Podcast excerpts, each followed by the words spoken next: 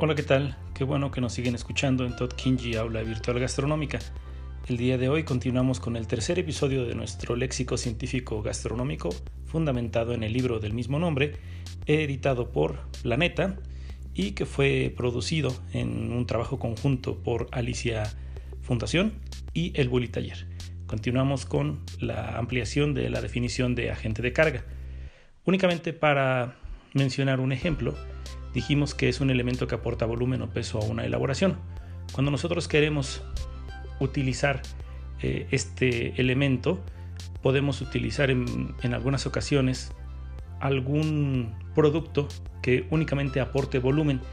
En el caso de los sustitutos de azúcares o edulcorantes comerciales, encontramos mayormente el empleo de la maltodextrina, pues su volumen es mayor y ayuda a que las porciones sean más fácilmente medidas.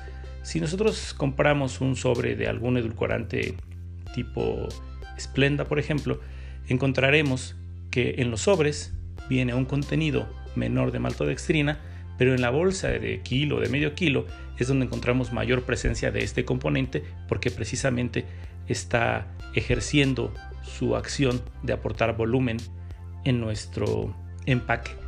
Como no viene porcionado de modo tan individual o de modo tan pequeño, es cuando es necesaria la adición de este componente. Nos referimos entonces al agente de carga. Agente de recubrimiento, que es es un producto que cuando se aplica a la superficie exterior de un alimento le confiere un aspecto brillante o lo reviste de una capa protectora. Informaciones adicionales. Los agentes de recubrimiento por excelencia son las ceras, por ejemplo la cera de abeja, la cera blanca o la cera amarilla, E901, la cera de carnuba, por ejemplo E903, etc. Utilizaciones generales. Se emplean principalmente en la industria alimentaria en la cera de los quesos, brillos de pastelería, coberturas de chicles, etc. En restauración, recubrimientos de oro, plata o algún otro material comestible. Agitador magnético, que es, es un aparato que permite remover regular y constantemente un líquido permite tener un control total sobre la duración y la velocidad de agitación del mismo. ¿Cómo funciona? Se coloca un imán pequeño en un recipiente con el líquido a remover y a causa de las fuerzas magnéticas generadas por otro imán giratorio situado en el interior del aparato, el imán del líquido va girando y al mismo tiempo también hace girar el líquido del recipiente. Informaciones adicionales.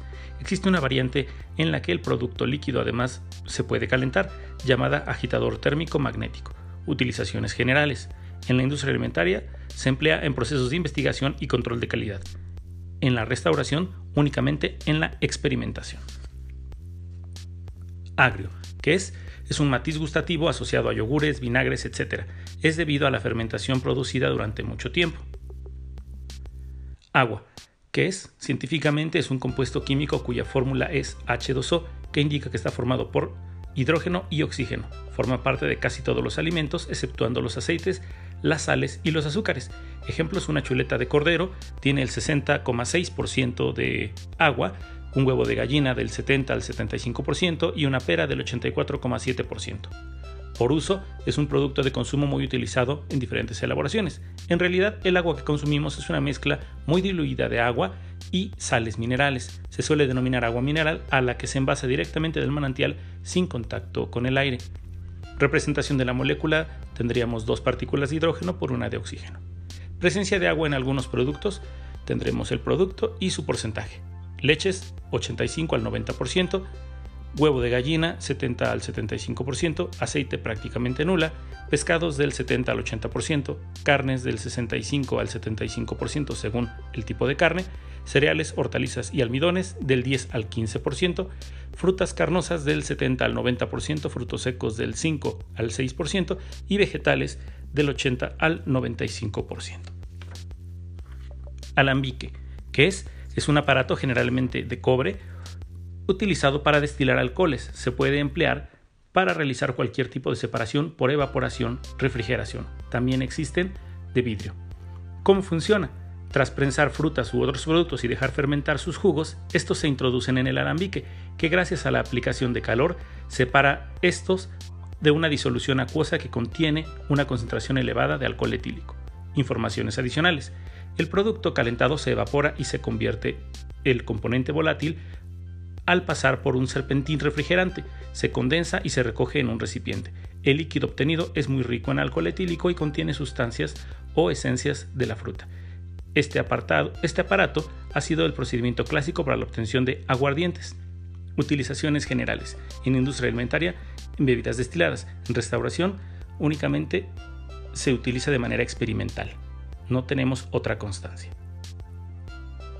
Albúminas, que son, son proteínas complejas del, del tipo globular que forman parte de determinados alimentos, clara de huevo o albúmina, leche, lactoalbúmina, sangre, albúmina sérica, etc. Se pueden utilizar como gelificantes y emulsionantes. ¿De dónde provienen o cómo se obtienen? Separación de componentes de un alimento como huevos, leche, sangre, etc.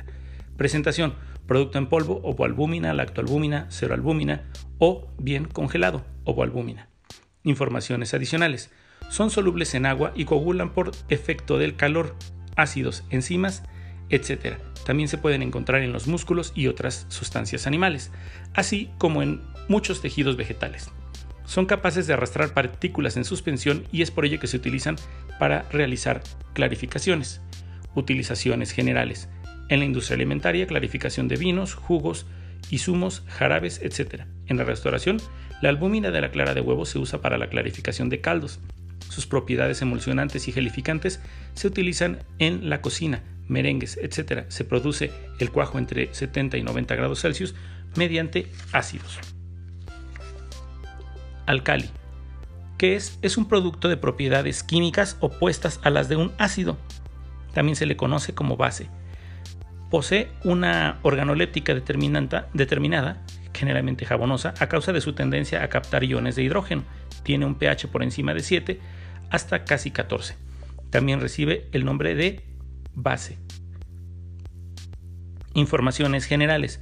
Se utilizan para disminuir la acidez de algunos alimentos neutralizadores de ácidos y como por ejemplo tenemos el bicarbonato de sodio, el citrato de sodio, etc. Hay muy pocos alimentos que sean ligeramente alcalinos, por ejemplo los huevos y la leche.